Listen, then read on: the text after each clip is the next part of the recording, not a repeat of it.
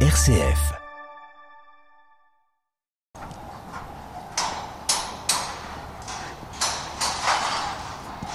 C'est les chantiers où tout le monde voudrait être. hein. Moi, je suis italienne. euh, Il y a beaucoup de restaurateurs italiens qui travaillent ici. Je suis très fière de pouvoir participer à la renaissance de cette cathédrale qui c'est unique au monde. On se rappelle que c'est, il n'y a pas une cathédrale pareille. Du coup, c'est une fierté d'être ici pour moi. Jenna est restauratrice de monuments historiques pour les ateliers chevaliers.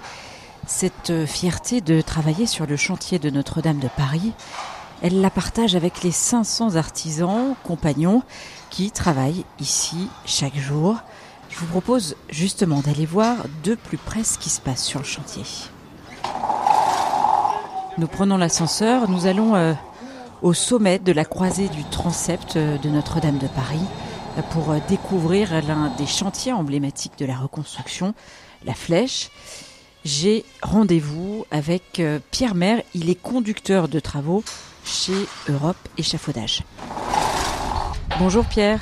Alors on vient de sortir de l'ascenseur, on est euh, à 30 mètres de haut, on domine Paris, on aperçoit à gauche la charpente de la nef, nous sommes au pied de la flèche, elle est euh, dissimulée par un enchevêtrement de tubes en acier. Est-ce que vous pouvez nous décrire euh, ce que l'on voit? Ben là, on voit, euh, donc on est vraiment sur la passerelle qui donne accès au niveau du cœur. On voit les charpentes qui viennent d'être montées et par au-dessus, on voit qui domine un peu tout ça, tout l'échafaudage de la flèche. Donc on sait qu'il englobe la charpente. D'ici, elle n'est pas très visible, mais on voit vraiment énormément de tubes. En tout cas, on voit les tubes qui continuent de monter, c'est plutôt bon signe. C'est ça, oui, tout à fait. Bah, on a, en fait, on y va par étapes.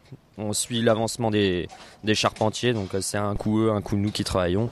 Donc euh, vous vous relayez sur le sur le chantier. On est à combien de mètres à peu près là euh, Vous avez combien de mètres d'é- d'échafaudage, qui, ce qui donne une idée de la, de la hauteur de la flèche? Là, euh, on est plus ou moins à 75 mètres à peu près de hauteur, là actuellement. Et euh, on doit monter jusqu'à 95 mètres. Donc, il en reste encore un petit peu à, à monter. Et après, il faut tout enlever, c'est ça? Comment ça se passe? Expliquez-nous, parce que c'est ça paraît être un, un espèce de, de, de de casse-tête. euh. Alors oui, forcément, il y aura un moment où il faudra tout enlever. on va pas le laisser, il faudra bien qu'on voit la flèche un jour. Donc euh, oui, il faudra tout enlever. Après, euh, on va, il faut travailler avec tout le monde pour essayer d'avoir les meilleures méthodologies possibles et de se coordonner au mieux. Il y a souvent du vent comme ça euh, ici? Euh, depuis depuis la période là, ouais, cet été ça allait, mais là ça fait euh, ça fait deux mois qu'on a vraiment souvent du vent. Il faut s'adapter aux conditions climatiques? Bah on s'adapte, mais après nous c'est hum, en fait le vent c'est vraiment un la pluie on, on arrive toujours à, à se protéger. Enfin c'est un peu désagréable, mais le vent eh ben, ça peut vraiment bloquer dans le boulot quoi. Là par exemple les grues, on voit les deux grues mobiles, il y en a aucune des deux qui tourne et euh, c'est enfin c'est indispensable pour faire le- le travail. C'est trop dangereux quand euh, quand il y a du vent? Euh, oui, tout à fait. En fait, les, les machines, elles sont prévues pour euh, pour euh, travailler jusqu'à une certaine euh, un- une certaine condition de vent et au-delà que euh, ça dépasse ces conditions, on n'a plus le droit de travailler. Enfin, c'est dangereux et interdit de toute façon. Alors là, on redescend euh, les escaliers. Il faut vraiment pas avoir le vertige. Il y a le vide de chaque côté. On se dirige où là, Pierre? On va aller vers la nef, donc en passant par les- le niveau d'échafaudage qui est sous les chemins de ronde. Donc on n'est pas tout à fait en haut de l'échafaudage qui fait la circulation. Je vous laisse regarder de euh, mettre un pied devant l'autre parce que c'est étroit.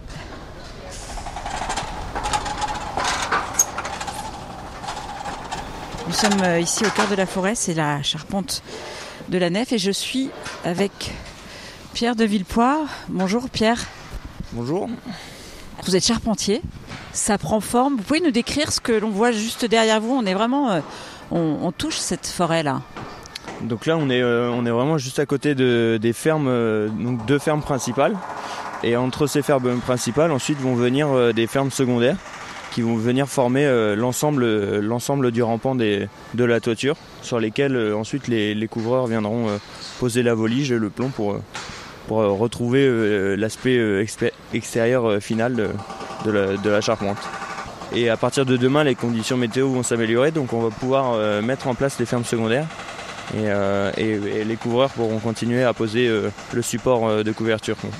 C'est plus compliqué de travailler l'hiver?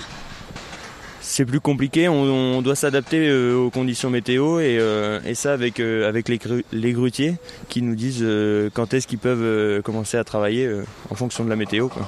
C'est un travail de précision aussi? Oui, oui, c'est un travail de précision, c'est au, millimètre, tout, tout, doit se raccorder. Et, donc, oui, c'est, c'est vraiment. On s'est assuré une première fois que, que, tout était parfait en atelier. Et donc là, là maintenant, c'est le deuxième le deuxième essai c'est l'essai final. donc, euh, donc on n'a plus tellement de doutes en fait euh, aujourd'hui. Alors là, qu'est-ce qui reste à faire aujourd'hui?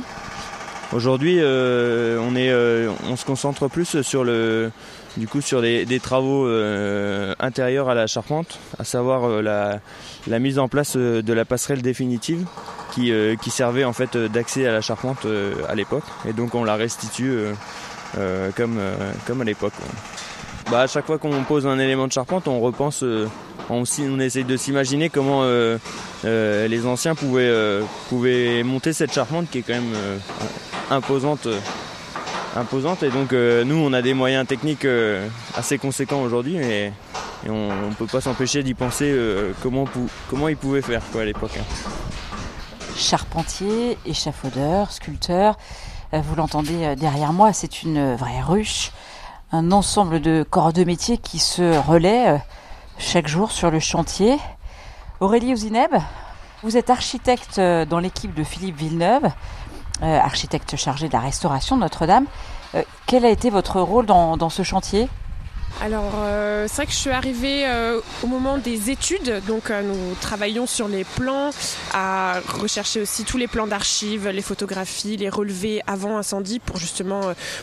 moi, j'ai travaillé sur les charpentes, et donc c'était un gros travail de tout, de tout dessiner à partir de toutes les archives qu'on avait, et donc là, en effet, de voir la charpente quasiment finie, euh, ça c'est beaucoup d'émotions pour toute l'équipe et euh, qui revoit enfin renaître euh, la, cathédrale qui, avait brûlé.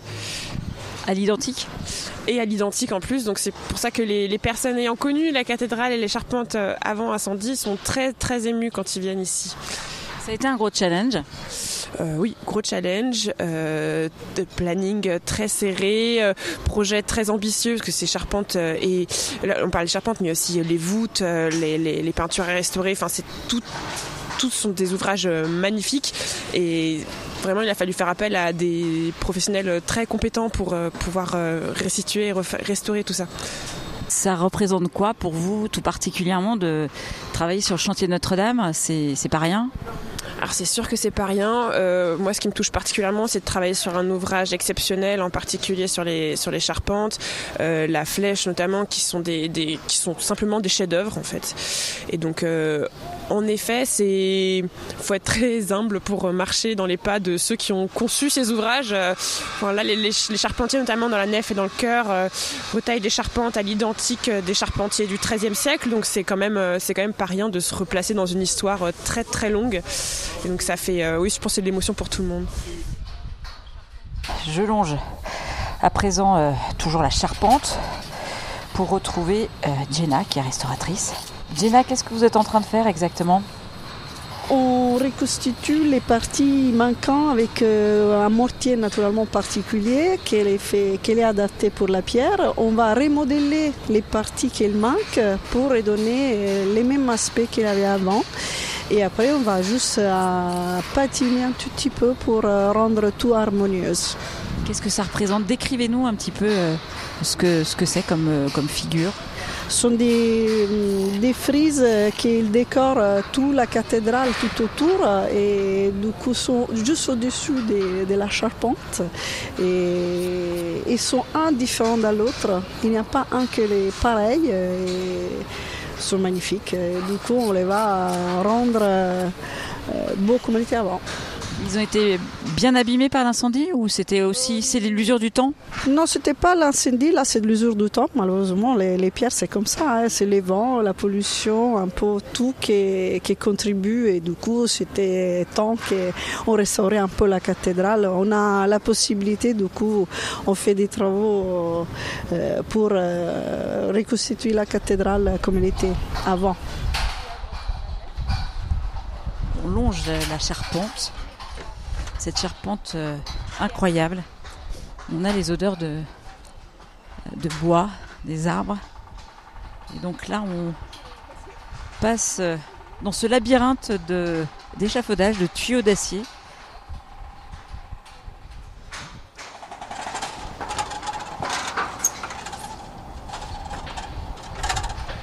D'ici, on aperçoit de grandes plateformes. Elles ont été construites pour permettre l'assemblage des morceaux de charpente, euh, des échafaudages qui sont ensuite euh, grutés au sommet de la cathédrale. Évidemment, lorsque euh, les conditions météo le permettent. Voilà, on se dirige à présent vers l'ascenseur pour redescendre sur Terre. Direction le parvis de la cathédrale car c'est là qu'a été installée euh, la halle des sculptures. Ça y est, nous sommes à l'intérieur de la halle des sculptures, comme vous pouvez l'entendre derrière moi. Et j'ai rendez-vous avec Danae Leblon, qui est sculptrice. Elle travaille pour l'atelier Bouvier. Danae Leblon, vous êtes sculptrice. Vous travaillez au sein de, l'atelier qui est juste euh, devant la cathédrale, euh, sur le parvis. Qu'est-ce que vous faites? Je, fais, je refais des fleurons pour le pignon sud. Après là, je vais euh, repasser sur un modelage euh, pour une gargouille qui est sur le chemin de ronde. Vous pouvez nous montrer? Oui, elle est, elle est là-bas. Alors là, on voit, on voit, des, on voit des, des morceaux de la cathédrale de tous les côtés. Qu'est-ce qu'on voit exactement? Il y a des mascarons, il y a des fleurons, il y a des pierres qui attendent d'être sculptées et qui sont épanelées et qui sont en place. Il y a des crochets pour les tourelles. Il y a plein de chimères et de gargouilles. des, voilà, des crochets aussi. C'est très abîmé ce que vous récupérez euh, En général, oui, il y a des vestiges qui sont euh, complètement abîmés et euh, érodés en fait par, par l'eau, par les, les événements. Et comment est-ce qu'on fait pour les, les, récupérer, les remettre à neuf? C'est très difficile? On les remet pas à neuf, enfin pas nous en tout cas. Nous, on propose une, une restitution aux architectes et on va, on va dialoguer sur la proposition d'une nouvelle gargouille.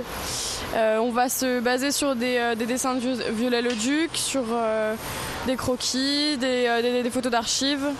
Et à partir de ça, on va proposer un modelage. Et s'il est accepté, par la suite, on pourra le, euh, le sculpter. Vous refaites à l'identique On essaie d'être le plus proche de l'identique, mais c'est euh, c'est difficile parce que des fois, des fois, il nous reste plus forcément les, euh, les traces nécessaires pour faire à l'identique, justement. Vous montrez sur quoi vous travaillez actuellement? Donc ça, c'est un vestige de gargouille. Euh, d'ici, on voit pas très bien parce qu'elle est sur palette, elle est très proche du sol, mais normalement, on la voit d'en dessous. Elle est très abîmée surtout Ouais, elle est très très abîmée. Euh, il y a tout qui est altéré. La pierre, elle, a complètement perdu son calcin, elle s'effrite presque. Et euh, donc en dessous là on voit pas d'ici mais il y a, on voit un sabot qui est bien, qui est bien resté intact. Donc à partir de ça on a fait une proposition pour un book un dessin de book et à partir de ça, on va modeler et euh, redialoguer avec les architectes. Merci. Je vous en prie. Je m'appelle Thomas Nafréchou et je travaille pour la société Tolis. Alors Thomas, euh, qu'est-ce que vous êtes en train de faire là? Là, je suis en train de refaire une des chimères, donc de la galerie des chimères, euh, voilà, qui avait été, trop détériorée pour être posée. Donc Là, je suis en train de réaliser la copie en pierre pour euh, qu'elle puisse retourner sur la façade. Est-ce que vous pouvez me décrire un petit peu ce qu'on voit? Parce qu'en fait, euh, à côté de, la chimère que vous êtes en train de, retailler, il y a, euh, il y une chimère qui a été faite en 3D, justement un modèle finalement. Et derrière, on voit celle, celle d'origine. Expliquez-nous. Celle d'origine a été numérisée pour pouvoir sortir une copie en mousse en 3 qui a été usinée en trois dimensions. Euh, pour nous permettre de faire les restitutions des parties manquantes sur euh, un modèle euh, provisoire et non sur le, vestige. Donc une fois que toutes les parties manquantes, toutes les restitutions ont été faites et qu'elles ont été, validées, on a pu donc commencer la pierre avec une référence définitive. C'est compliqué à reproduire?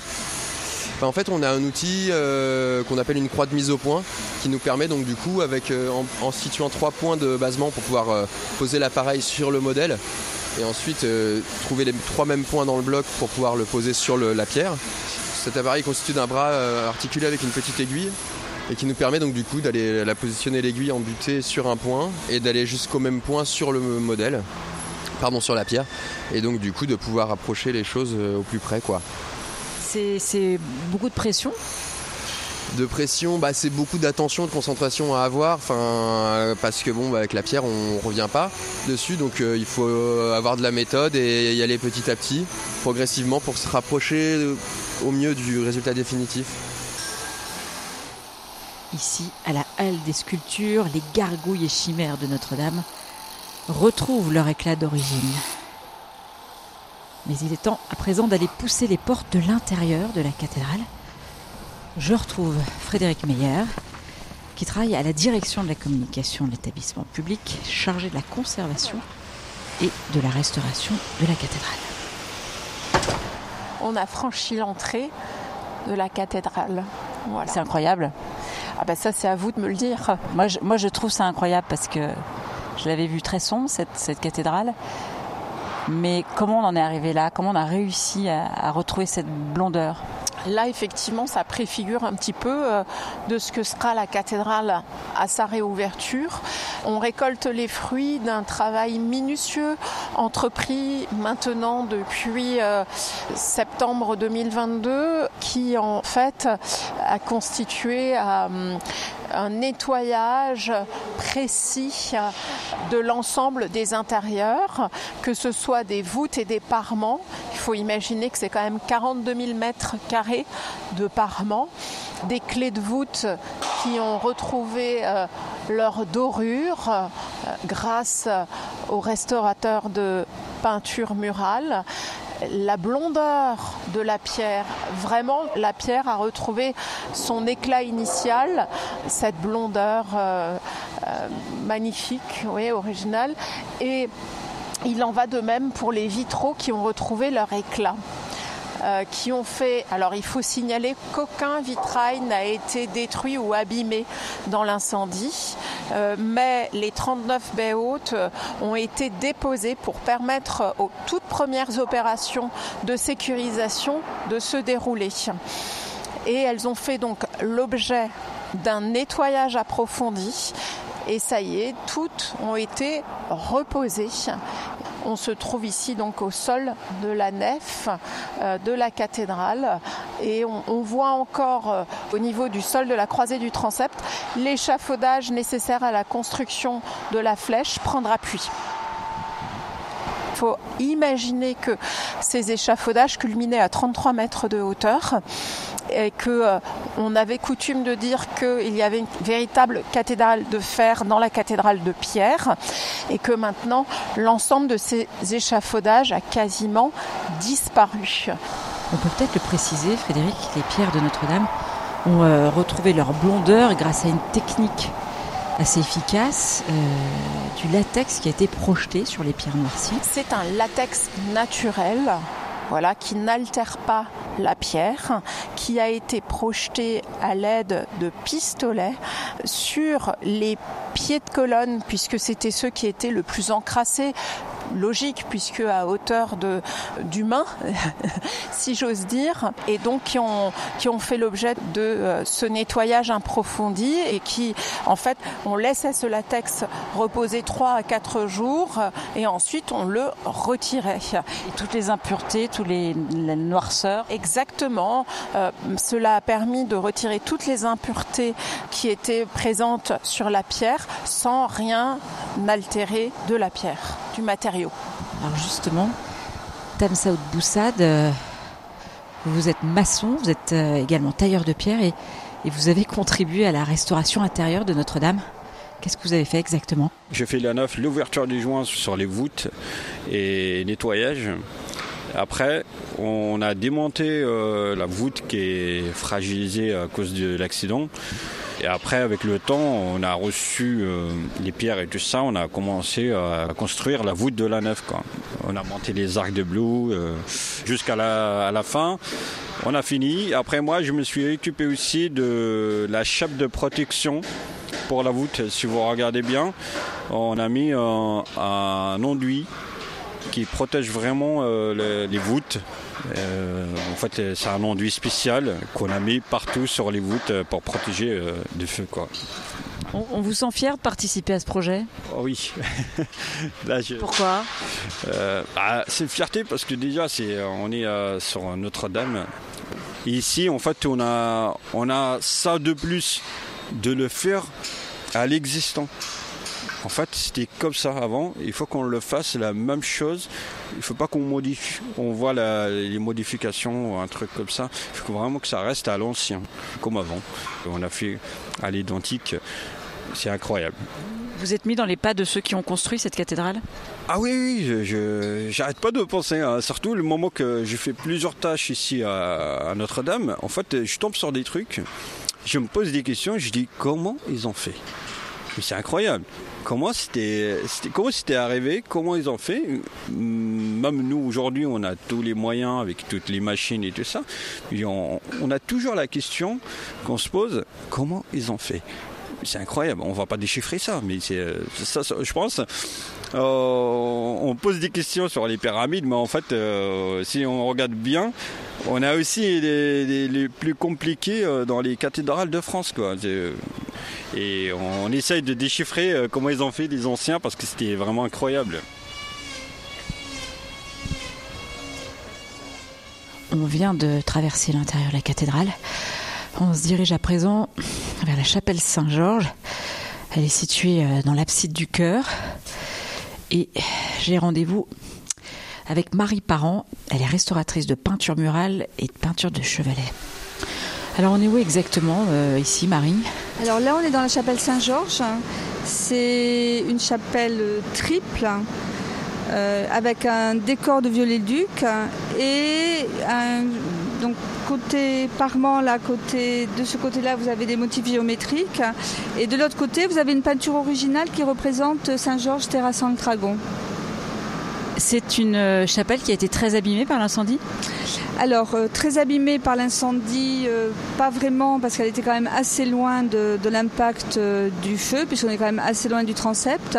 Mais il y a eu quand même ce qu'on appelle les, dommages collatéraux. Eu beaucoup de poussière, hein, sûrement avec des poussières de plomb, et surtout beaucoup d'eau. Il y a eu beaucoup, beaucoup d'eau parce qu'il a fallu éteindre l'incendie. Donc, un gros, beaucoup d'eau qui ont stagné dans les parties basses.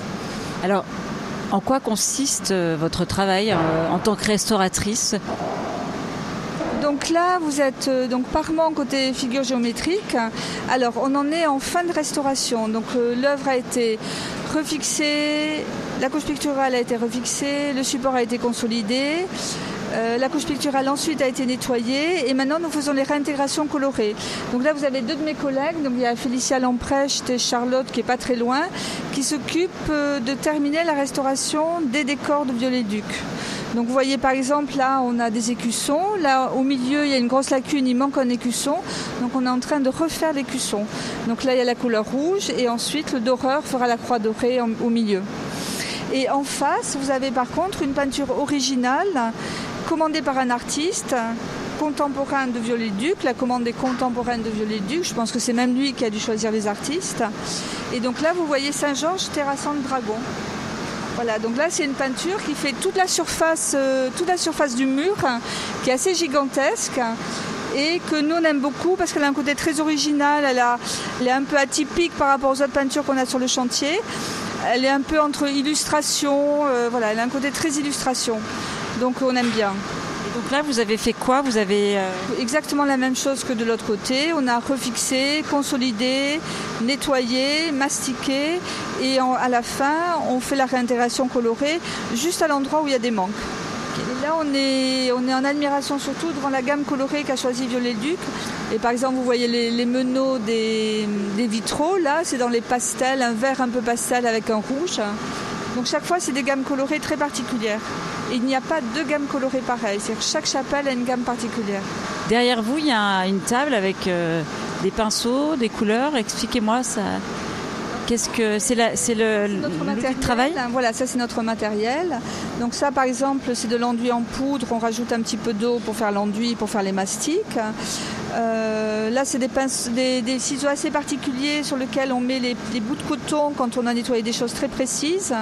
Et puis là, on a des pinceaux, puisqu'à la fin, on finit notre travail et avec ben, des couleurs, des couleurs, une palette et des pinceaux. Donc on a des pinceaux. Voilà. Donc là, vous voyez nos gammes de couleurs.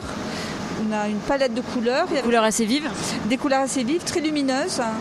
Donc on fait un mélange pour obtenir la couleur euh, de violet duc. C'est très minutieux, j'imagine Alors c'est très minutieux. la chose très importante dans la peinture murale, c'est qu'il ne faut jamais oublier l'ensemble du mur. C'est-à-dire qu'on est à trois étages, mais il faut toujours imaginer l'œuvre sans échafaudage qu'on voit d'en bas. Donc tout en restant minutieux, il ne faut, pas, faut pas oublier le côté monumental du mur. Ça, c'est très important.